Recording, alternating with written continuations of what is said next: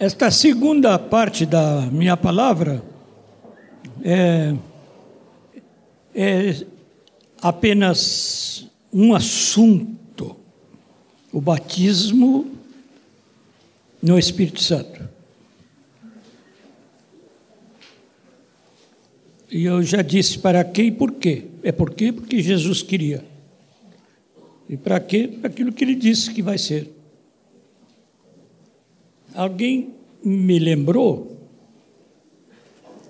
Não foi que me lembrou? Não, não, não lembro quem me lembrou. Ah, já lembrei, mas não vou dizer o nome.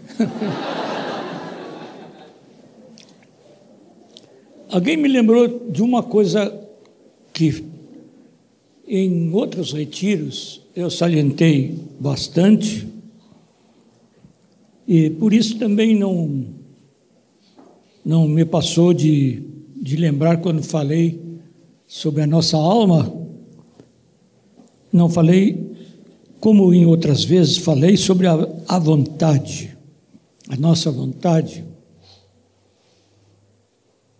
E a advertência que me veio foi por uma razão justificada mesmo. Que às vezes, quando falamos da nossa vontade, nós não pensamos na vontade como uma coisa que é inerente à nossa vida. Mas pensamos mais assim: eu tenho vontade disso, daquilo, não tenho disso, daquilo. E não é nada disso. A vontade é inerente e inarredável da nossa vida. Ela, de alguma maneira, tem um âmbito. Uma vez eu fiz comparação aqui, que o nosso intelecto pode ser comparado a um quadradinho desse, desse mosaico aí do, do piso. A nossa emoção é um pouco maior, podia ser comparado a uns 12 quadradinhos desses juntos. Mas a nossa vontade não cabe nesse salão. Para arrumar um, um quadrado que represente a nossa vontade, tem que ir em toda a chácara e talvez mais um pouco. Você não está exagerando? Não, não estou exagerando. Desde que a gente nasce, nasce chorando porque quer. A gente já quer. Primeiro quer voltar a, ao calor do ventre materno, depois logo está com fome, sempre quer, nunca para.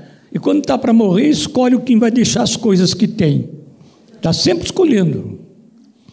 Essa capacidade de decidir é inerente à nossa natureza.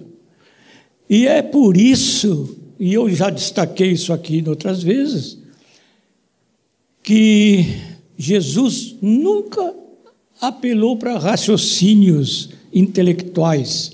Ele usou a razão, nós temos que usar a razão. Jesus usou a sua razão. Ele usa maravilhosamente a sua razão quando nos conta as parábolas, por exemplo, né? fazendo comparações entre a vida real e o que acontece ou deve acontecer conosco. Mas Jesus sempre se referiu à vontade quando se trata de decidir por Ele. Sempre. Se alguém.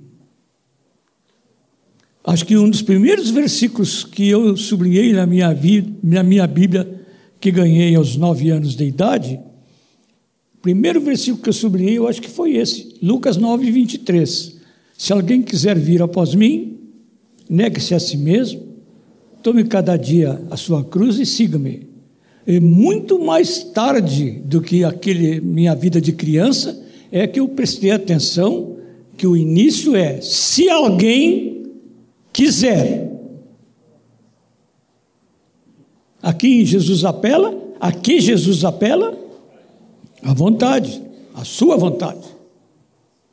Se alguém quiser saber se a minha doutrina é verdadeira, faça a vontade do Pai e vai ver se a minha doutrina é verdadeira. disse Jesus. Se quiser. É possível que ministrando sobre qualquer assunto na igreja, você não goste de alguma coisa, porque está tocando em você, tocando sério, e é Deus que está tocando, e você pode dizer: Isso é comigo, eu vou tratar de ver o que eu tenho que fazer na minha vida, eu vou decidir isso. Eu decido ouvir a voz de Jesus. Você pode dizer isso. Eu escolho isso. Veja bem, lá no início do povo de Israel vem essa voz: Escolhei hoje, disse Josué, a quem escolhei hoje, a quem a vez de servir. Se aos deuses a quem serviram os vossos pais, se ao Senhor, eu e a minha casa serviremos ao Senhor. A decisão Eis que eu tenho, pro, olha, através de Moisés, eu acho, né? Essa palavra, eis que eu tenho posto diante de vós a vida ou a morte, a bênção ou a maldição. Escolhei, pois, a vida. É sempre essa palavra de Deus, cheia de amor, mas apelando à nossa vontade. Eu estou dizendo isso para mostrar como a nossa vontade é determinante e muito determinante nas coisas de Deus. Você quer fazer a vontade de Deus? Me diga.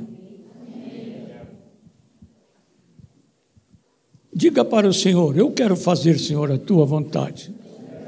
Eu quero fazer, Senhor, a tua vontade. É. Desisto da minha para fazer a tua.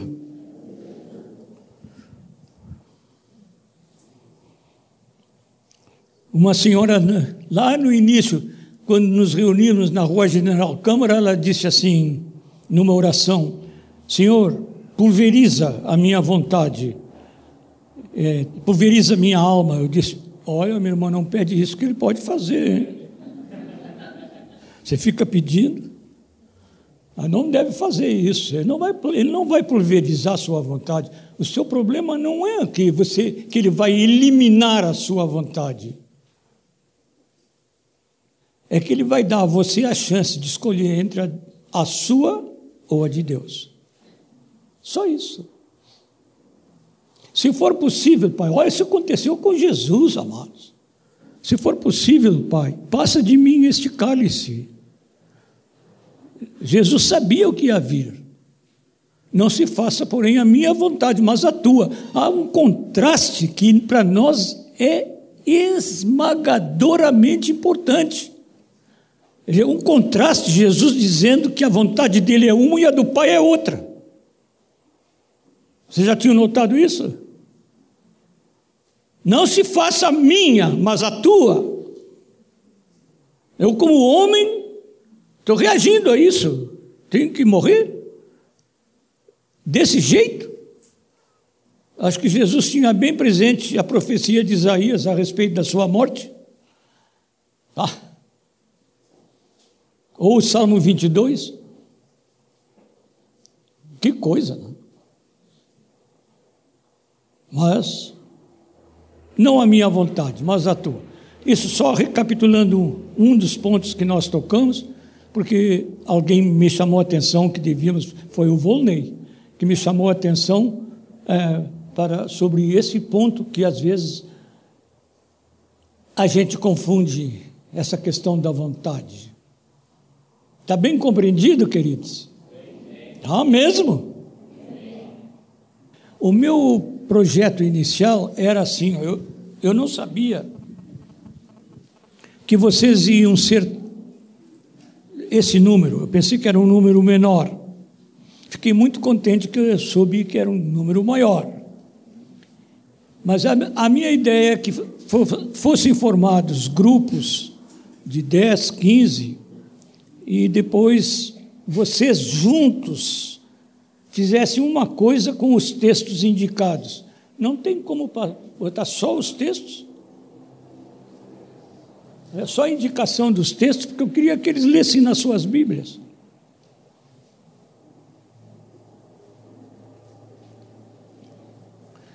São cinco textos no livro de Atos dos Apóstolos.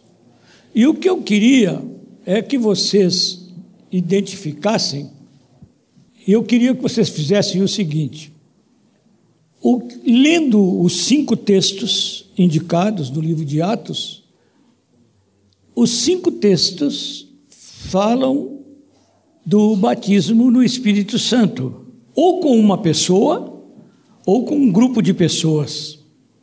E eu queria que vocês identificassem o que é comum nessas narrativas.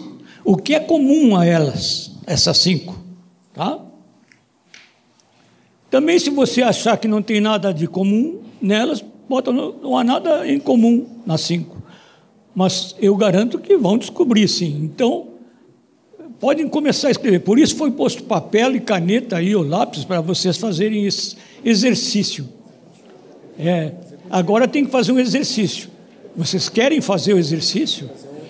Ah, querem? Então tá. Estou apelando à vontade, né? Então pode, pode começar. Aos, os textos, onde é que estão os textos? Não, mas não é. Tem que ser os cinco textos. Tem que ser os cinco textos.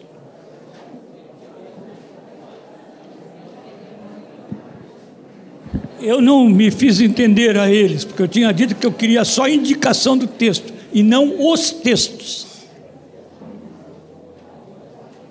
Senão nós vamos perder um tempo enorme lendo ali e tal.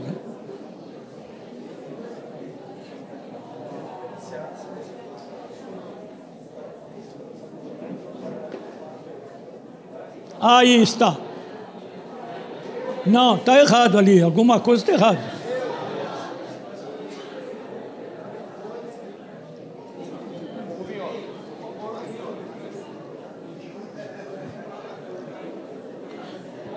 Pronto, eu vou ditar. Atos 2, de 1 a 4.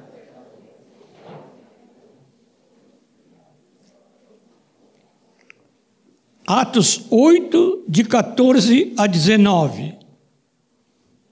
Lá no tempo que eu era guri, não dizia 14, dizia 14. Que barbaridade. Vou repetir. Atos 2, de 1 a 4, Atos 8, de 14 a 19. Atos 9,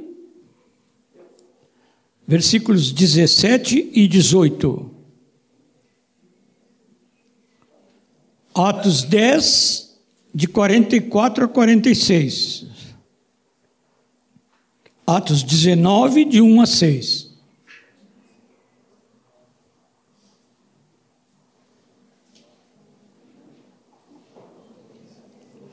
Na leitura que vocês vão fazer, não, não vou indicar agora, senão estou dando uma pista para vocês que não é para dar agora. Depois eu dou. Vocês podem começar a trabalhar, ler esses textos. Se quiserem se juntar, alguns aí podem se juntar. Sem muito rumor e sem muita agitação. Eu devia ter dado uma sugestão a vocês assim, ó.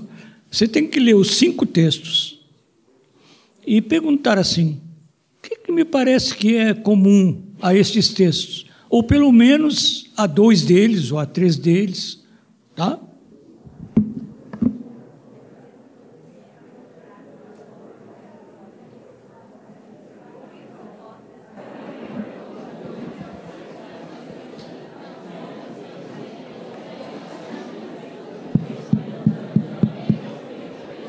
Alô, alô, alô, alô, alô. Como vão as coisas por aí?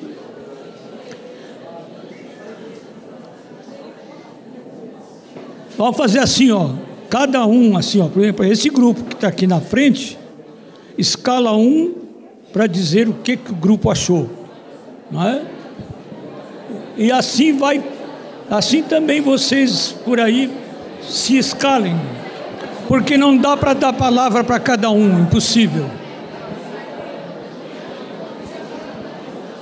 desses dois aqui vai ser a Luciana que vai falar, né? A Lu.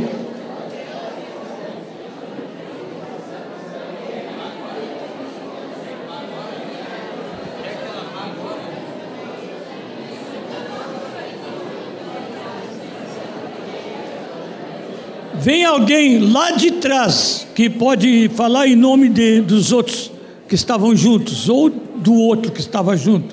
Alguém lá de trás, voluntário. Cadê o voluntário?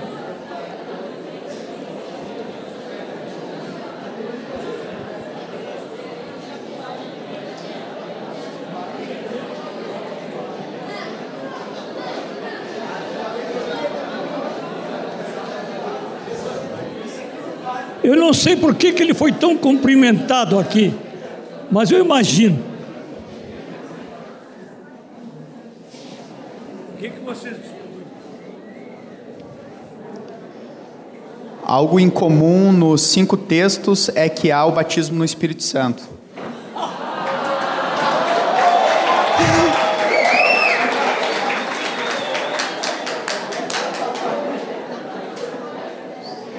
Mas no de Atos 2, no de Atos 9, uh, a palavra fala que eles foram cheios do Espírito Santo. No Atos 8, 19, aquele texto do Atos 8, no, do 19, e no 10, a palavra usada para descrever é sobre. É interessante porque nós temos aprendido no em, aí o Moisés vai nos explicar melhor, mas ali, nesses três textos, fala sobre. No texto de, uh, do, de Atos 9, At, 8, Atos 9, no 10, uh, tem em comum o batismo nas águas. Uh, e, no, e no Atos 2, Atos 10 e 19 aparecem o dom de línguas. E em Atos 10, não, desculpa, 19 e, e Atos 8 e Atos 19 aparecem a imposição de mãos. Isso que nós vimos. Muito, muito bom, muito bom. Outro grupo aqui da frente agora, algum grupo aqui da frente.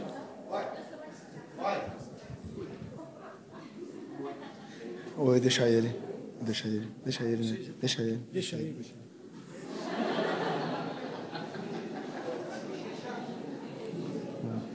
É, eu não o escolhi, eles se escolheram.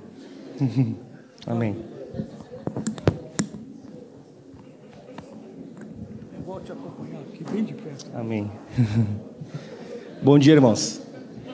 Algumas uh, características nós encontramos em comum uh, nesses versículos. Uh, que eles estavam reunidos, então havia uma unidade, estavam juntos, que eles ouviam a palavra, ou seja, primeiro ouviram, aceitaram, receberam essa palavra. Uh, logo em seguida, houve uma imposição de mãos, autoridade. Uh, consequentemente, milagres aconteceram. Né? Falaram em línguas, houve milagre no caso de Paulo. E todos ficaram cheios do Espírito Santo. Ficaram cheios. E em dois casos, no Atos 2, 1, 4 e no Atos 10, 44, 46, o Espírito Santo veio de repente. Amém.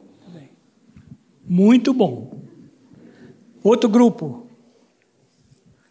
Você, minha, que bom que veio uma moça. O nosso grupo, ele achou em todos os textos que eles estavam com o mesmo foco, o mesmo coração de buscar o Senhor e de ter intimidade com Ele. E é isso que que faz o Senhor se derramar sobre nós, né? Porque a palavra fala que é chegai-vos a Deus e Ele se chegará a vós. E foi essa questão, né? Em posição de mãos também um grupo levantou a questão do falar em línguas, mas eu creio que foi uh, o que o grupo todo assim o é o foco e é a oração. Eles estavam meditando sobre a palavra e estavam buscando essa intimidade com o Senhor. Era isso. Muito bom. Muito obrigado. Muito bom. Outro grupo, mais lá de trás. Pode vir, meu irmão. Veio decidido. Algo que nós vimos é que começou em Jerusalém, depois foi para Samaria, que historicamente havia uma rixa com Jerusalém. Daí vai para os gentios, uh, chega em Paulo, que era um perseguidor da igreja, e vai até a Grécia, que é longe de onde eles estavam. Algo que Deus nos falou foi que o Espírito Santo é para todos, ele não se restringe a um grupo específico, mas é para todos aqueles que querem, para todos aqueles que estão diante de Deus. Uh, fala muito da de como Deus está aberto, de como ele propagou o Espírito Santo para todos aqueles que quiseram. Muito bom. Deixa eu ver, algum grupo que descobriu coisas diferentes destes? Pode vir. Uh, dos cinco textos, quatro estavam reunidos. Dos três textos, houve imposição de mãos e batismo nas águas, que eu acho que não falaram sobre batismo nas águas. Falaram? em todas houve o batismo do Espírito Santo. E em três o dons de línguas. Então não foi falado nada, nada diferente. Então não foi falado nada que já não tinha sido falado antes. Que disse, que disse uma coisa mais diferente.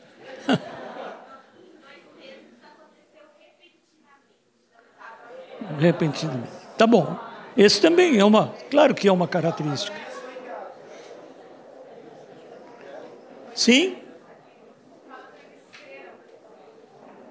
Sim, minha irmãzinha.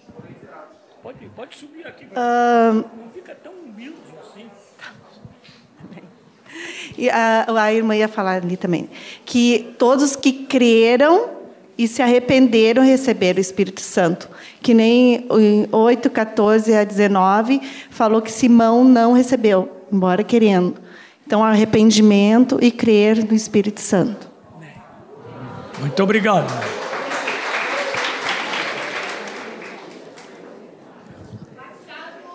Com uma coisa diferente. Pode vir. É uma coisa bem diferente. Agora só, só venham se alguém tem alguma coisa diferente, né? Se for, se for as mesmas, não precisa. Tá bom. Batizado no Espírito antes do batismo nas águas. Isso aconteceu com Paulo e depois aconteceu com Cornélio. É. Com os gregos, né? Com os gregos, isso. Isso mesmo.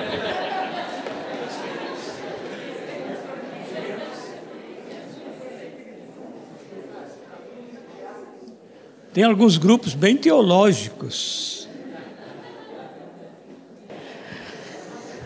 Uh, nós vimos que o Espírito ele era concedido, né? E lá em Atos 8 fala que o Simão, uh, vendo que eles que os apóstolos colocavam, impuseram as mãos, recebiam o Espírito Santo, então ele ofereceu dinheiro, né? A gente não pode comprar o Espírito, ele é concedido a cada um de nós.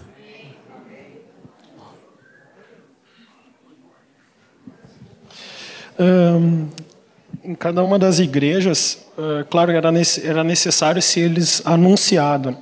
A não ser, claro, no, no 10, que, que havia Pedro, Pedro estava proclamando, mas não deixa claro o que ele estava proclamando. Creio que ele também estava proclamando o Espírito Santo. Ninguém tinha sido batizado na ignorância. Assim como também ontem a gente viu com o Erasmo Wesley, ele também ele, ele teve que ser proclamado sobre ele o Espírito Santo. Uh, e, por exemplo, em todos aqui, alguns deixa claro que eles foram cheios. Atos 2, no 9, no 19. E, e, por exemplo, no 19, que eles foram cheios, foi para a igreja de Éfeso. E a partir do momento que eles eram batizados, ao mesmo tempo eles eram cheios, tomados, né? E quando a gente for ver a igreja de Éfeso mais na sequência, depois, por exemplo, lá em Apocalipse, eles abandonaram o primeiro amor e quem está cheio do Espírito Santo não abandona o primeiro amor. Então, quando tu recebe, tu é cheio. À medida com que tu leva ele, tu pode se esvaziando, apagando. Muito obrigado, querida. É. Acho que descobriram algumas coisas, mas não descobriram o que eu pensava que iam descobrir.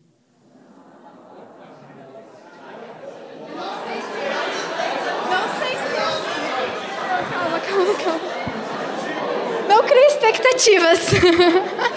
Não, assim, eu eu estava orando e e o Senhor me falou assim que em todos houve as manifestações, né? Em uns houve que falaram em línguas, outros houve que foi curado e profetizaram, né? E foi isso que o Senhor falou assim, que não não só ser cheio de espírito, ser batizado, né? Mas o Espírito Santo se movendo através das nossas vidas, né? Nós sendo cheios até transbordar. Né?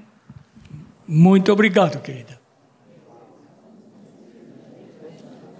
Vou arriscar. Não sei, não sei se a gente acertou, mas é, em todos os textos é, nós conseguimos identificar, identificar alguns verbos que mostram que não era a habitação do Espírito, mas era o poder do Espírito que vinha do céu. Né? Então, em Atos, disse: veio do céu, como o vento, encheu. Né? E no segundo texto, é, fala do Espírito Santo que não havia ainda descido sobre eles. No terceiro, fala que eles ficaram cheios em posição de mãos. No quarto texto diz caiu o Espírito, né? E no quinto diz sobre eles o Espírito Santo, que também é algo que veio de, de cima. Isso. Muito obrigado, irmãzinha. Última chance. Uma, uma. Então, uma, uma das coisas era o que ela acabou de falar, que teve uma descida do alto. Né? É, no 214 fala em pousou, no 8, 14, 19 desceu, 9, 17, 18 caíram dos olhos as escamas, 10, 44 caiu o Espírito Santo, 19, 1, 6 veio sobre eles. E somente no 2, 1, 4 que não cita né, Jesus ou em nome de Jesus Cristo. Né? Os, outros, os outros quatro textos, os outros quatro últimos textos fala, né? ou em nome de Jesus Cristo, ou o próprio Jesus, né? ou em nome de Jesus, e também no 19 e no 16, em nome do Senhor Jesus. Muito obrigado. Deixa eu dizer uma coisa assim, gerais para vocês. As manifestações de Deus não tem que ser tudo igualzinho. É impossível isso nosso Deus respeita muito a nossa identidade. Se notarem na, na palavra quantas vezes Deus chama as pessoas pelo nome, Jesus está passando por baixo de uma árvore e diz assim: Zaqueu. Ué, quem foi que disse para Jesus que o nome dele era Zaqueu? Ninguém disse revelação do Espírito Santo. Alguns equivocadamente pensam que Jesus fez certas coisas porque ele era Deus. Não mesmo. Não é porque ele era Deus que ele fez. Isso é heresia. Por que, que é heresia? Porque heresia sai da verdade. A verdade é que Jesus era homem mesmo, para valer. E o problema é que ele não tinha pecado, e então ele tinha a revelação do Espírito Santo num nível que o homem no pecado não tem. Às vezes não, não era uma hora Deus, outra hora homem. Uma hora ele está fraco, cheio de fome, precisando comer, e diz: Vamos um lugar à parte, repousemos. E outra hora ele está cheio de vigor, agora tem saúde completa. Então, uma hora ele é Deus, outra hora ele é homem. Não, nada disso. Ele é sempre homem Deus feito homem. Nós temos que levar a sério a palavra de Filipenses 2. Humilhou-se, esvaziou-se. Eu gosto de usar a figura assim, ó. Esse esvaziou-se é um verbo no grego que é kenou, e quer dizer assim, ó, ficou reduzido a nada. Em relação àquilo que era, ficou reduzido a nada. E eu uso a seguinte ilustração: um menino brincando com um balão, aí vem um outro com um alfinete, ou um espinho, pim, só toca no balão assim, só com a pontinha. Fica só um pedaço de borracha na mão do menino. Acabou o balão. Foi isso que aconteceu com o Verbo de Deus. Jesus ficou igual a você e a mim. Só uma diferença. Como ele, como homem, não caiu no pecado, ele não tinha pecado, ele era o segundo Adão. Adão sem pecado. Nós somos da descendência de Adão com pecado. Jesus sem pecado. Então ele tinha uma revelação diferenciada, porque ele era diferente.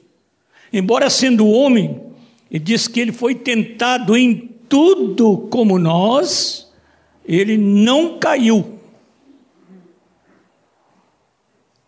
Então, é, é bom a gente lembrar isso né, quando se refere a Jesus.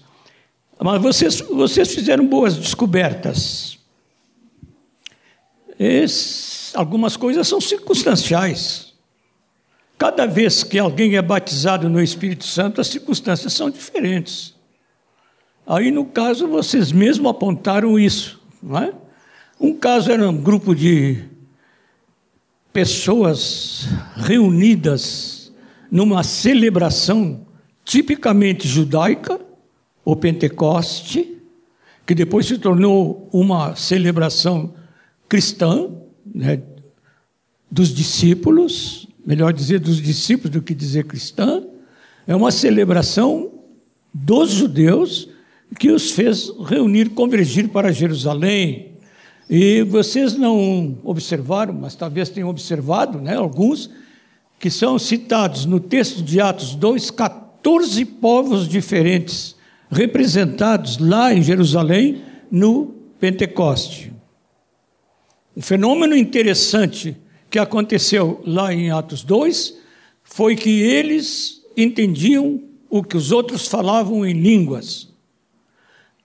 E eles disseram assim: como é isto? Esses homens são homens simples, ignorantes. Mas como é que nós os ouvimos falar nas nossas próprias línguas? Mas quem, como é que pode isso acontecer? Eu vejo que não era só o Pedro, o Pedro falou em hebraico. No, na melhor das hipóteses, o grego falou, o, Pedro falou em grego estropiado, como podia ser o dele. O grego do Novo Testamento não é um grego erudito. O mais erudito que tem no Novo Testamento é o grego do livro de, de Hebreus. Que é interessante, é o livro de Hebreus, mas o grego mais erudito está lá no livro de Hebreus. E o resto tudo é grego popular, é o chamado koiné. O grego koiné é um grego popular. Todos eles eram assim, desse tipo de instrução. E o líder, o que estava daquele dia explicando o que aconteceu no Pentecoste, esta vinda do Espírito Santo de uma forma especial, ele especialmente era um pescador, lá do Mar da Galileia. Ele não tinha instrução mesmo. Ele falou pelo poder e a graça do Espírito Santo. Nenhum homem é credenciado por nenhum seminário, faculdade de teologia, curso superior, doutorado, para ficar mais sábio do que os outros nas coisas de Deus. Ah, não. Eu tenho uma porção de certificados lá nas minhas gavetas. Tenho encontrado homens simples na igreja, homens bem simples na sua erudição, não tem, não tem nada de erudito, e dizem coisas de espantar. Primeira vez que eu fui falar sobre, sobre os dízimos, eu comecei a falar numa igreja que eu era pastor, para os operários da cerâmica de São Caetano, lá em São Paulo. E eu estava falando sobre os dízimos, aí um irmão lá, que eu gostava muito dele, ele era muito simples, meio grosso, mas, mas muito fiel ao Senhor, muito querido. Aí ele, ele disse assim: Posso falar, pastore? Assim que ele me chamava. E, e eu disse, sim, senhor Benedito. O nome dele era Benedito Bueno. O senhor Benedito se levantou e disse assim: Eu não dou 10% para o senhor. Ele é que dá 90% para eu usar. Eu disse: Vamos receber a bênção, vamos para casa, não precisa mais nada. acabou com a minha pregação. Né? Coisa dos, as coisas do Senhor não, não dependem de erudição. Se você sabe alguma coisa, eu gosto muito de ensinar grego. E por que, que eu gosto de ensinar grego? Para fazer, para ensinar grego popular, para que as pessoas não se iludam com as traduções, porque tem cada erro nas traduções de espantar. Eu não quero assustar vocês, mas é bom sempre pensar bem quando você lê a palavra, porque tem algumas, alguns erros aí de amargar nas traduções. Mas as palavras verdadeiras estão aí, para a gente meditar e orar. Aí alguém me diz assim, oh, Moisés, você não devia falar para os jovens que há erros nas traduções. Mas se eu não falo isso, eu estou enganando os jovens. Eu não quero enganar ninguém. Há erros nas traduções. Às vezes é uma palavra só, torcida. Ou querendo colocar, tem coisas aqui que a sociedade bíblica coloca só para facilitar as coisas para ela, a sociedade bíblica. Vou dar um exemplo. Vou dar um exemplo de uma coisa absurda. Observem bem. Vocês lembram o episódio em que os apóstolos disseram: Nós estamos ajudando a servir as mesas. Nós precisamos de auxiliar para fazer isso. Podemos continuar fazendo esse serviço. Lembram desse episódio? O que, que eles fizeram então? O que, que eles resolveram? Eleger uns auxiliares que depois tomaram o nome de diáconos. Eu digo depois porque essa palavra é uma palavra grega. E diácono quer dizer serviçal, o que serve, aquele que serve, só isso. E o verbo diaconel é o, diaconel é o verbo servir, não é outra coisa. Quando Jesus disse eu vim não para ser servido, mas para servir, ele disse eu vim para ser diácono. Vocês estão entendendo, queridos? Coisa simples, né? Pois a sociedade bíblica traduziu de um modo muito esquisito, aí no capítulo 6 de Atos, traduziu assim: quando fala do servir às mesas, está assim aí no texto. Depois vocês podem procurar lá no capítulo 6 de Atos. Diz assim: não é bom o que nós estamos fazendo. Vamos eleger alguns homens de, cheios do Espírito Santo e de fé para cuidarem desse serviço das mesas. Nós vamos nos dar a outro serviço, ao serviço da pregação e da oração. Está bonito, né? Mas não está bonito na tradução. Porque quando fala de servir à mesa, diz: não é bom que nós façamos esse serviço. Agora, nós vamos nos dar ao ministério da oração e da palavra. Vocês estão vendo a diferença? Mas não existe essa palavra ministério aí no grego. A palavra é a mesma, é a diaconia. Mesma coisa que servir à mesa. Nos dois casos no grego é a palavra diaconia, é serviço. Não tem uns que são importantes e pregam a palavra, e outros não são tão importantes, então servem às mesas. Não tem isso. Isso é, isso é discriminação estimulada pela tradução e não pelo texto, que o texto original, nos dois casos, usa a palavra diaconia, isto é, serviço. Nos dois casos, é diaconia de servir às mesas, é diaconia de pregar a palavra. Entenderam bem, queridos? Então, tem umas coisas que vocês devem cuidar. Quero dizer para vocês que só um destes textos, o texto de Atos 2, tem a palavra outras, antes da palavra línguas. E por quê? A razão já dei para vocês indiretamente porque lá foram ouvidas línguas daqueles que tinham vindo para o Pentecoste. Como é que nós os ouvimos falando nas nossas próprias línguas? Eram línguas conhecidas. Esse fenômeno tem acontecido muito no batismo no Espírito Santo em vários lugares. O nosso irmão John Sherrill escreveu um livro intitulado Eles Falam em Outras Línguas. E aí ele conta de uma senhora é, cristã que estava ajoelhada num lugar de culto da sua igreja se reunia e entrou uma senhora japonesa e a senhora japonesa se ajoelhou do lado dela. E, e ela era uma mulher batizada no Espírito Santo não a japonesa a que estava lá orando uma irmã nossa. E ela disse Senhor eu não conheço esta senhora me ajuda a abençoá-la de alguma maneira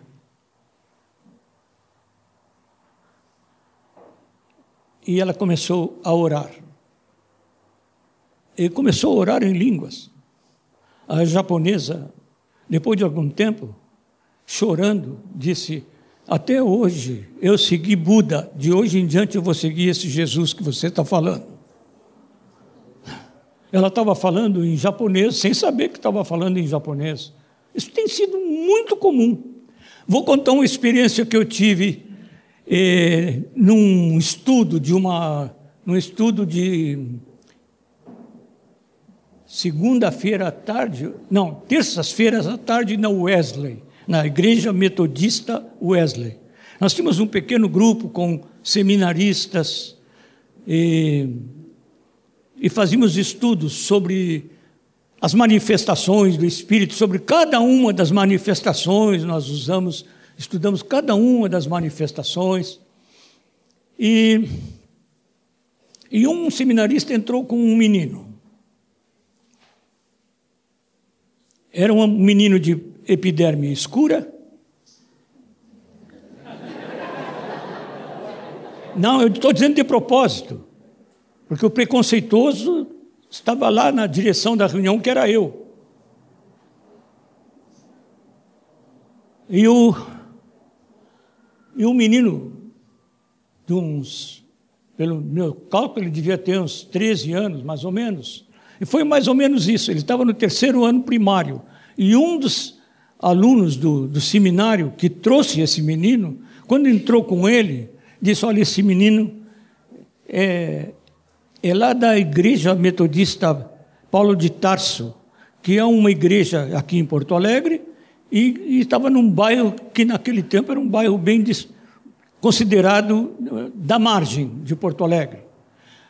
E, e eu falei assim, mas nós estamos aqui fazendo estudo bíblico desse nível, por, por que, que esse irmãozinho trouxe esse menino aqui? Você sabe o que, que Deus me disse? Quem é você para fazer discriminação aqui? Você não tem nada a ver com isso. Ele veio aqui porque eu mandei ele trazer aqui. Mas eu fiquei com uma vergonha. Aí nós fizemos o estudo e, e como fazíamos sempre, nos ajoelhamos assim em círculo para orar. Lá pelas tantas, eu ouvi claramente o Senhor dizer assim: Olha o que está acontecendo com esse menino. Eu disse: Acho que ele foi batizado no Espírito Santo. Aí, ajoelhado mesmo, eu atravessei o pequeno círculo em que nós estávamos formados e mesmo ajoelhado, cheguei e botei a minha cabeça. Ele estava com a cabecinha no chão. Eu botei a minha cabeça do lado da dele. Ele estava orando, Keep them, O Lord, on both sides. Guarda o Senhor de ambos os lados. Em inglês. Terceiro ano primário. Lá da favela. Deus, Deus querendo abençoar um menino e quebrar o meu orgulho. Nosso Deus é tremendo. Nosso Deus é tremendo. Eu vou dar uma surpresa para vocês. Tem uma coisa que aconteceu nos cinco casos. Em todos os casos, menos dois, não faz explicitamente o dom de línguas mas eu vou mostrar para vocês que estão presentes. Em ambos os casos. Um dos casos em que não está presente o dom de línguas é no Atos 9, de Paulo. Porque o texto fala que ele foi batizado no Espírito Santo, e eu queria saber de vocês é as manifestações no batismo no Espírito Santo. Quanto ao que vocês disseram, é verdade, tem várias palavras. Caiu, veio de cima, veio sobre eles, é a mesma coisa, dita com outras palavras. São coisas. Na, no Pentecostes houve uma manifestação de línguas de fogo, nós não sabemos bem o que é isso. Um som como de um vento impetuoso, isso eu vi na cidade de Londrina, um som de um vento impetuoso, isso eu vi num batismo coletivo que 90% da igreja foi batizada no Espírito Santo de uma vez só. E eu tinha quatro pessoas comigo que são testemunhas vivas entre nós. Uma delas, o Rogério, que estava lá. Tu estava lá, Ismael? Não, não estava nesse dia, né? Mas ele não podia estar, o Ismael não podia estar mesmo. É, ele é muito novo. A Rita está toda sorridente, né? Mas é uma coisa interessante. Nesse, nesse caso do, de, do, da conversão de Saulo, entrou Ananias e disse: Saulo, irmão, o Senhor me mandou aqui para falar contigo, te orar, para que fiques cheio do Espírito Santo. E aproveitou para dar um batismo no, no Saulo, que não era batizado. Aí alguém diz assim: Mas e as línguas? Abram em 1 Coríntios, capítulo 14. Olha só, versículo 18. 1 Coríntios 14, 18. Vocês querem ler comigo? Vamos ler juntos. Dou graças a Deus, porque falo em línguas mais do que todos vós. Essa palavra outros pode riscar, porque isso não tem no original. O único lugar onde tem a palavra outros é no texto de Atos. Em todos os outros lugares pode riscar a palavra outros. É em línguas. Olha só o que Paulo diz. Dou graças a Deus. Ele está falando nesse capítulo a respeito de duas manifestações: a profecia e as línguas. E ele diz que no culto público é evidente né, que a profecia é mais importante que as línguas. Se eu fico aqui todo o tempo falando em línguas, que, que instrução vocês levam? Eu estou crendo firmemente que o que eu estou falando é a palavra profética, a palavra do Senhor. Isso não é a palavra que eu escolhi, é a palavra que Deus me deu. Amém? Vocês creem nisso? Amém. Essa palavra não é minha, é do Senhor. É a palavra profética é mais importante que as línguas. Eu posso começar a falar em línguas agora aqui, se eu quiser, porque o Espírito Santo espera que eu queira, também quando Ele quer. Mas eu não preciso falar em línguas para vocês assim do púlpito. Por quê? Falar em línguas se ninguém vai me entender, nem eu. Mas olha o que Paulo diz, vou repetir, hein? Dou graças a Deus porque falo em línguas mais do que todos vós. Olha o que ele está falando para toda a igreja de Corinto. Ele não está se gloriando. Ele está dizendo que Deus deu variedade de línguas. Vocês encontram essa expressão, variedade, a uns variedade de línguas. Você encontra na Bíblia, no Novo Testamento. A uns deu variedade de línguas. Não, não é só que fala uma língua que não entende, fala mais de uma língua que não entende. Aleluia. Então, Paulo, a gente pergunta: como é que começou isso no Paulo? Quando recebeu o batismo, é evidente. Se eu recebi línguas quando fui batizado, se o Erasmo recebeu línguas quando foi batizado, e se outros tantos irmãos que estão aqui, inclusive os pastores, receberam línguas quando foram batizados, como é que foi para Paulo? Do mesmo jeito. Não está no texto, mas é subentendido que Paulo falou em línguas. Certo? Aí no caso dos samaritanos, o caso dos samaritanos é muito interessante. Atos 8. Atos 8. Eu vou ler versículo 9. Ora, havia certo homem chamado Simão que ali praticava a mágica, iludindo o povo da Samaria, insinuando ser ele grande vulto, ao qual todos davam ouvidos, do menor ao maior, dizendo: Este homem é o poder de Deus chamado grande poder. Aderiam a ele porque havia muito os iludira com mágicas. Quando, porém, deram crédito a Filipe, que os evangelizava a respeito do reino de Deus e do nome de Jesus Cristo, iam sendo batizados assim homens como mulheres. O próprio Simão abraçou a fé e, tendo sido batizado, acompanhava a Filipe de perto, observando o que, que ele observava? Extasiado, os sinais e grandes milagres praticados. Esse homem não pediu aí, quando ele viu estes sinais e estes milagres, ele não pediu para eu quero eu quero receber, eu quero pagar para vocês para receber esse dom de impor as mãos sobre as pessoas e eles fazerem isto. Ele não pediu.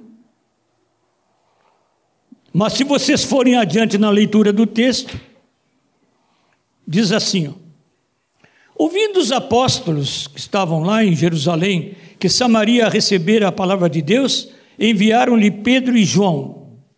Muito interessante isso. Por que enviaram? Os quais, descendo para lá, oraram para eles recebessem, para que eles recebessem o Espírito Santo. Quero dizer para vocês que, como há uma limitação sempre na linguagem nossa de comunicação, às vezes o batismo no Espírito Santo não é expressado batismo no Espírito Santo, mas fala de receber o Espírito Santo. Mas receber o Espírito Santo de uma maneira diferente. Assim, ó. Vamos supor que o Samir bate lá em casa. Primeira vez que foi à minha casa. E eu não sei que, nem qual é o nome dele, nem o conheço bem, a não ser de vista. Aí eu disse: Oi, Samir. Oi, meu irmão, como vai? Como é teu nome mesmo? Não me lembro. Aí ele me disse: Eu sou o Samir. Ah, bom, Samir, né? Que bom. Aí ele vai a segunda vez lá em casa. Na segunda vez que eu o recebo, já não recebo do mesmo jeito. Porque eu já sei o nome dele, eu já sei que ele é meu irmão, eu já sei que ele está pronto para orar comigo se eu pedir, e eu sei que ele vem aqui em busca de alguma coisa importante no reino, porque agora eu já sei quem ele é. O Espírito Santo, queridos, é uma pessoa. Você não recebe o Espírito Santo sempre do mesmo jeito. Uma vez você o recebe como habitação interior, conforme prometido. Aquele que se une, terceira ou quarta vez que dizemos hoje, aquele que se une ao Senhor é um Espírito com Ele. Esse Espírito Santo entrou uma vez, mas eu não conheço bem o Espírito Santo. Mas ele começa a se manifestar outra vez e outra vez, daqui a pouquinho eu já sei muito bem que é Ele. Estão entendendo, queridos? Não é sempre do mesmo jeito. E por isso que em alguns lugares dizem batismo no Espírito Santo, em outros é para que eles recebessem o Espírito Santo, mas é o Espírito Santo agora não manifestado em conversão. Vejam bem, olha aqui, diz assim, ó.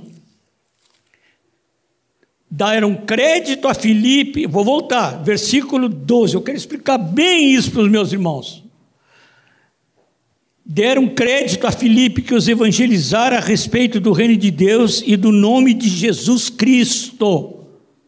Não foi qualquer pregação. Tá certo, amados? Uma pregação autêntica, né? Iam sendo batizados assim homens como mulheres. Eles receberam o Espírito Santo. Porque senão não iam para o batismo mas não eram batizados no Espírito Santo. Como é que eu sei? Pois os apóstolos desceram para lá, oraram para eles recebessem o Espírito Santo. Ué, mas já não tinham? Sim, mas agora não é o Espírito Santo presença, agora é o Espírito Santo concedendo poder. E o que, que aconteceu então? Versículo 17: Então lhes impunham as mãos e recebiam estes o Espírito Santo. Olha agora o que vem no versículo seguinte. Vendo, porém, Simão, que pelo fato de imporem aos apóstolos as mãos, era concedido o Espírito Santo, ofereceu-lhes dinheiro, propondo: Concedei-me também a mim este poder, para que aquele sobre quem eu impuser as mãos receba o Espírito Santo. O que é que ele viu? Hein? Ou, ou ele viu alguma coisa que ele não tinha visto antes. Ele tinha visto os sinais, milagres, a alegria do povo, as conversões e o batismo. Tudo isso ele tinha visto. Mas o que é que ele viu agora? Pela imposição da mão dos apóstolos. Hein? Vocês respondam. As línguas.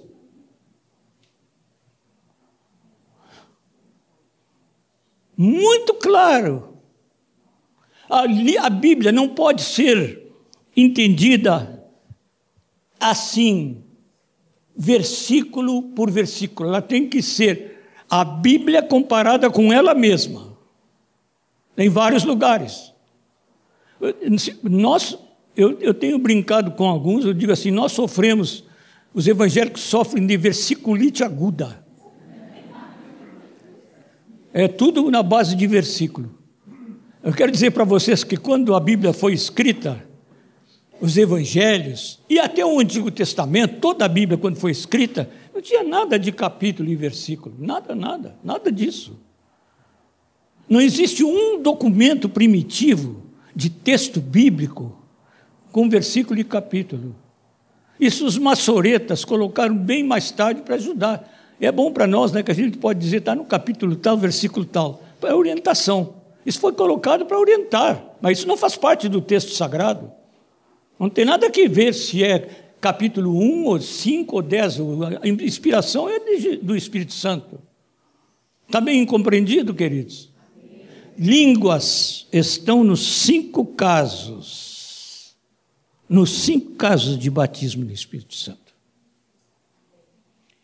Alguns, assim, muito exaltadamente, estabeleceram uma doutrina: não existe batismo no Espírito Santo sem manifestação de línguas. Esse jeito de concluir não é do Senhor. Por que, que eu digo que não é do Senhor? É claro que aqui nesses cinco casos, não é pouco, hein? Contando coisas que aconteceram, não é pouco. No livro de Atos, não tem muita coisa sobre evangelismo, por exemplo. Tem, mas não tanto assim. Aí tem cinco casos específicos, porque Deus tem isso tão sério, batismo no Espírito, mas tão sério, meus queridos, que eu gostaria de uma unção muito forte do Senhor para penetrar no coraçãozinho de todos vocês e colocar colocar para vocês que Deus considera o batismo no Espírito Santo tão sério que Jesus disse para os apóstolos: não saiam da cidade enquanto não acontecer isso. Não saiam. É coisa séria. No Atos 10, um dos grupos identificou uma coisa muito interessante, que, que isso foi, foi saindo assim, ó, primeiro entre os judeus. É, um grupo notou isso, mais de um grupo notou isso. Primeiro, entre os judeus. Segundo lugar, os samaritanos. Acabar com a oposição. Acabar. Agora os samaritanos. Depois, os homens que saem para pregar o Evangelho. Os outros apóstolos já tinham recebido no dia de Pentecostes junto com toda a multidão que recebeu, não foram só, foram 120 que receberam. Toda a multidão que recebeu. Diz todos aqueles. Eu gosto de uma coisa muito interessante no, no Pentecostes que ninguém observou. Eu gosto muita coisa, muito texto do Pentecoste. Sabe como é que eles estavam? Todos assentados, como vocês estão.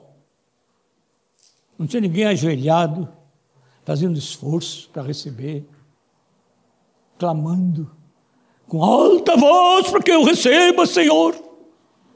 Nada disso. Eu não sei por que se inventaram, os evangelhos inventaram cada coisa.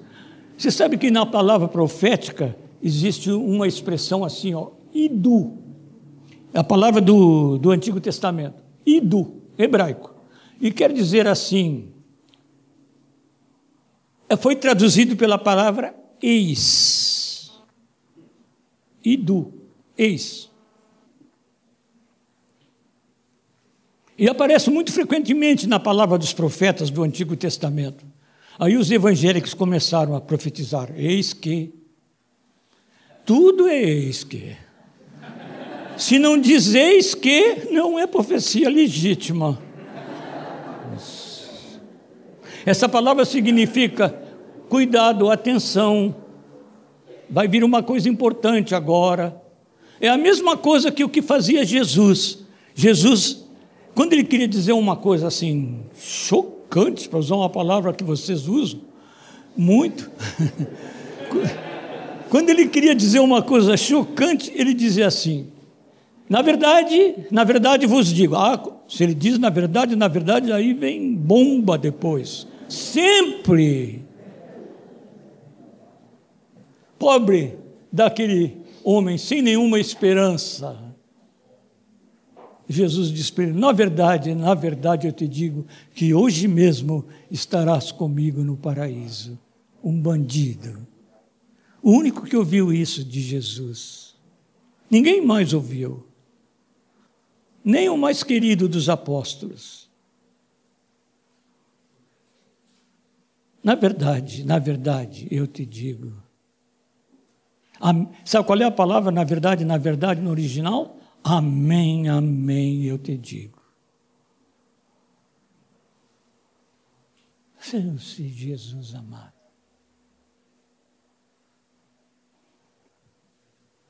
Eu digo para vocês, queridos, Deus tem uma razão especial com o negócio das línguas. Se vocês se eu pudesse, eu ia ficar desfiando para vocês, assim, caso por caso, a respeito das línguas. É um negócio.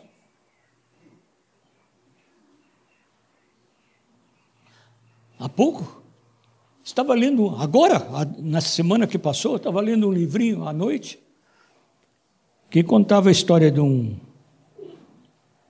de um homem que estava evangelizando uma tribo é, onde já havia muitos convertidos, que era uma tribo vizinha de uma tribo de canibais.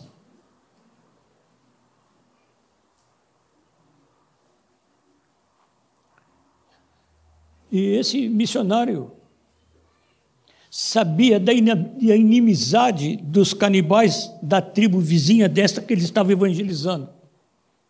Estava lendo essa semana, queridos.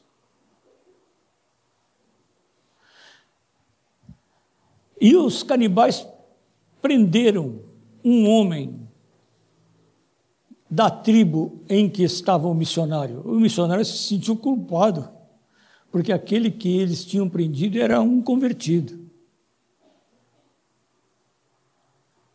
E ele disse para os outros da tribo: oh, Nós temos que tirar esse, esse homem de lá.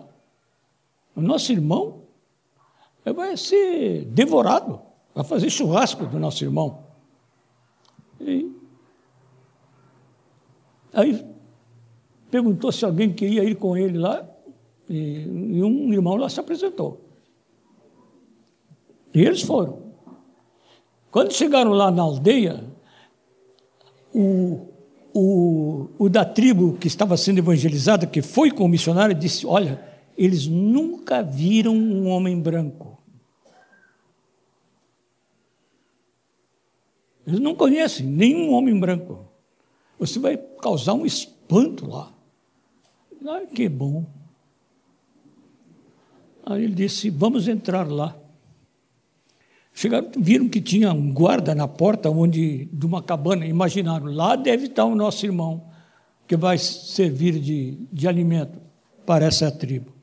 Aí foram, foram entrando e, e, e os, o pessoal ficou tão assustado entre os canibais que não avançaram nele. E ele entrou, entrou, e o irmão estava preso numa estaca. Ele, o que tinha ido com ele levou uma faca, ele cortou a, as amarras e tirou o irmão de lá e foram os dois para fora. E lá, lá fora tinha uma caveira de é, um animal grande, um elefante. Era uma cabeça de, de elefante. Ele foi lá e disse: Fica aqui comigo, eu vou me sentar um pouco aqui. E estava toda a tribo dos canibais na frente. E ele se sentou na, na caveira do elefante, ficou esperando e falando com Deus, dizendo: Senhor, o que, que tu vais fazer agora? Senão nós três vamos ser comidos aqui. Eu, o irmão que veio comigo e mais o que era prisioneiro. Senhor. Aí veio o feiticeiro dos canibais e começou a fazer uma palavra, trazer uma palavra forte, apontava para eles, e eles entenderam que estavam sendo condenados, mas não entendiam o que falava o feiticeiro. Aí o Espírito Santo disse para o nosso irmão missionário: fala na minha língua, não na tua. O missionário começou a falar a língua, em línguas. Ali esta semana, queridos, parece que Deus sabia que eu ia falar aqui para vocês. E eu nem anotei aqui, não tem nada anotado sobre isso. O Senhor sabe, Ele sabe. Eu não anotei, mas o Senhor anotou lá do jeito dele e me fez lembrar. E velho esquece que é uma barbaridade.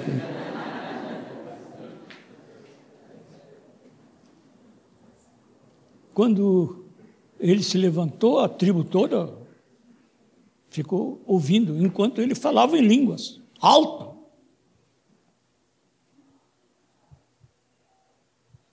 E um dos homens veio e disse: Vocês vão embora daqui. E os três saíram caminhando livremente e voltaram para a aldeia deles. Mas no correr dos dias, aquela tribo de canibais se converteu e acabou o canibalismo. Mas eu não compreendo. Línguas. Para que línguas? Não é você que decide isso. Se Deus dá línguas aos que são batizados no Espírito Santo, ele tem alguma razão. Um dia vai acontecer alguma coisa que você vai ver que você recebeu através da linguagem do Espírito, aquilo de que sua linguagem não é capaz. Mas eu vou mais longe.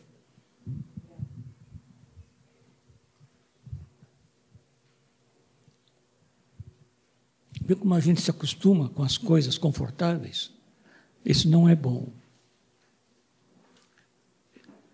Eu preguei anos a fio sem microfone. Muitos anos. Desde mocinho. Com 19 anos. Até muito recentemente. Depois comecei a pregar com o microfone. Agora eu acho falta do microfone sem fio.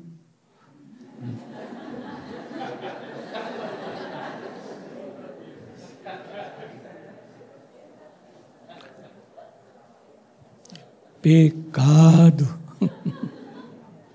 Com que facilidade nós escorregamos. Você sabe o que eu digo que é pecado, queridos? Porque tudo que não provém de fé é pecado. Nós esquecemos, esquecemos de louvar a Deus. Não é um pecado grosseiro, mas é pecado do mesmo jeito. Esquecemos de agradecer de tudo, sejam conhecidas perante Deus, seja conhecida perante Deus a vossa gratidão.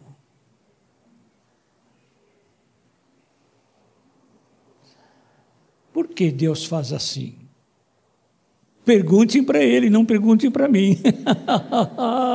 que bom que eu não tenho que dar essa resposta. Com o Senhor. E eu sei que há irmãos aqui, aqui presentes conosco, que poderiam se levantar e dar testemunho a respeito desse assunto que estou falando, muito fortes a respeito da maneira como as línguas que vêm do Espírito Santo produzem os seus efeitos do Espírito Santo. Uma coisa é certa, eu não estou dizendo aqui que todo mundo que é batizado no Espírito Santo fala na hora no, no Espírito, fala em línguas. Eu não digo isso porque não é assim. A nossa irmãzinha Alzira, Alzira do Rogério, Alzira casada com o Rogério, que eu estava ministrando o batismo no Espírito Santo quando o casal foi batizado no Espírito Santo, numa sala onde estavam outras pessoas conhecidas, aquele que era ligado com, acho que é ligado com João Nelson, nosso irmão que morreu num acidente de avião, o, o Guinho, o Guinho, o Guinho, como nós Hugo Bayer, a minha filha Márcia, o Rogério Alzira e os pais do Rogério e outros irmãos foram batizados naquela ocasião. E, e os que foram batizados no Espírito, tanto quanto eu fiquei sabendo, todos eles falaram em línguas, menos Alzira. A Alzira chegou perto de mim e disse assim: Moisés, eu, Deus me mandou fazer uma coisa que é uma loucura para mim. Eu disse: Qual é, Alzira? Ele disse que é para eu chegar na frente de todas as pessoas aqui lá na Wesley. A gente precisa lembrar que a Alzira é recém-convertida. Ela e o Rogério, recém-convertidos. Eu não, eu não tenho coragem de ir na frente falar, mas Deus está dizendo que é para eu falar. Aí eu perguntei assim: ele te disse o que é, que é para você falar? Ele disse: ele me deu um tema pior para mim, falar sobre o amor. Eu sou muito fraca para falar em nome de Deus. Eu disse: Alzira, obedece, Senhor, vai à frente e fala a tua palavra. Alzira foi lá tremendo. Eu, mas não é só Alzira que tem que crer com temor e tremor, viu? Todos nós, sempre. Eu hoje, quando vim aqui, eu estava em temor e tremor, e eu tenho testemunhado isso às vezes, minha perna treme mesmo. Não é só tremor interno, é eu tenho receio de me levantar em nome do Senhor. Eu tenho uma oração no meu coração, Senhor, não me deixa dizer o que não é teu. A Zira foi à frente e, e desandou a falar sobre o amor, tremendo e tudo. Primeira vez, Alzira, é, mas recém-convertida. Mas Moisés, você deu a palavra para o recém-convertido falar à congregação, mas eu, claro que Deus estava mandando. Ela foi lá e falou a palavra de amor. Eu disse assim, Senhor, eu quero sempre falar sobre o teu amor, assim como esta irmã está falando. Não é incomum, durante esses quase 40 anos, ver Alzira se levantar na congregação para dizer uma palavra. Sempre uma palavra de vitória. No Senhor. Seis meses depois que ela falou a primeira vez a palavra, um dia ela disse: Sabe que Deus me deu as línguas? Aleluia. Nós não temos o controle de tudo, quem tem o controle de tudo é o Senhor. Mas se tem uma coisa desejável, meu jovem, minha jovem, se tem qualquer coisa desejável do Senhor, queira para você. Ame o que Deus tem para você. Por que, que Paulo precisava de línguas? Ele é um homem erudito, um homem extraordinário, conhecia a palavra, teve uma conversão sobrenatural, não foi uma conversão como a de outros, era um perseguidor dos, dos cristãos. Esse homem foi quebrantado, recebeu a palavra e recebeu línguas. E aí ele diz: falam em línguas mais do que todos os vocês de Corinto. Se é coisa desejável, pode ir firme nela, que o Senhor vai dar a você. Mas não esqueçam, você não é o dono da situação, o dono é o Senhor. Eu estou querendo propor o seguinte: eu peço aí do, dos diretores, que eu nem sei aqui, parece que o diretor é o espírito mesmo, que eu não, não sei quem é, quem é o cabeça da reunião, mas aleluia, né? Um me convida, o outro me traz, o outro fala, o outro me aconselha. Aí eu chego aqui e pergunto, quem é que está coordenando? Aí o fulano, olha, não tinha me falado esse ainda. Mas é, mas é assim mesmo, né? é assim mesmo, assim que tem que ser. Eu queria propor o seguinte, eu sei que alguns de vocês, se não muitos, eu não sei, não conheço um a um, precisam receber o batismo no Espírito Santo com as evidências do Senhor. Eu estou com muita vontade. Eu pretendia voltar. Eu queria assim, eu disse para a Liginha assim: vou comer com eles. Que Jesus gostava de comer com os apóstolos chegou a preparar no dia da ressurreição, Jesus preparou uns peixinhos assados. Aí perguntou para eles que tinham vindo da pescaria: vocês têm algum peixe aí? Porque Jesus achou que aquilo era pouco para aquela turma. É, Jesus é cheio de amor mesmo. Aí ele comeu com eles. No texto que li para vocês em Atos 1, Jesus comeu com eles. Mas Jesus gostava. Né? Moacir Oliveira, irmão do Ismael. O Ismael fugiu? Eu sei, ele estava com fome. e eu também.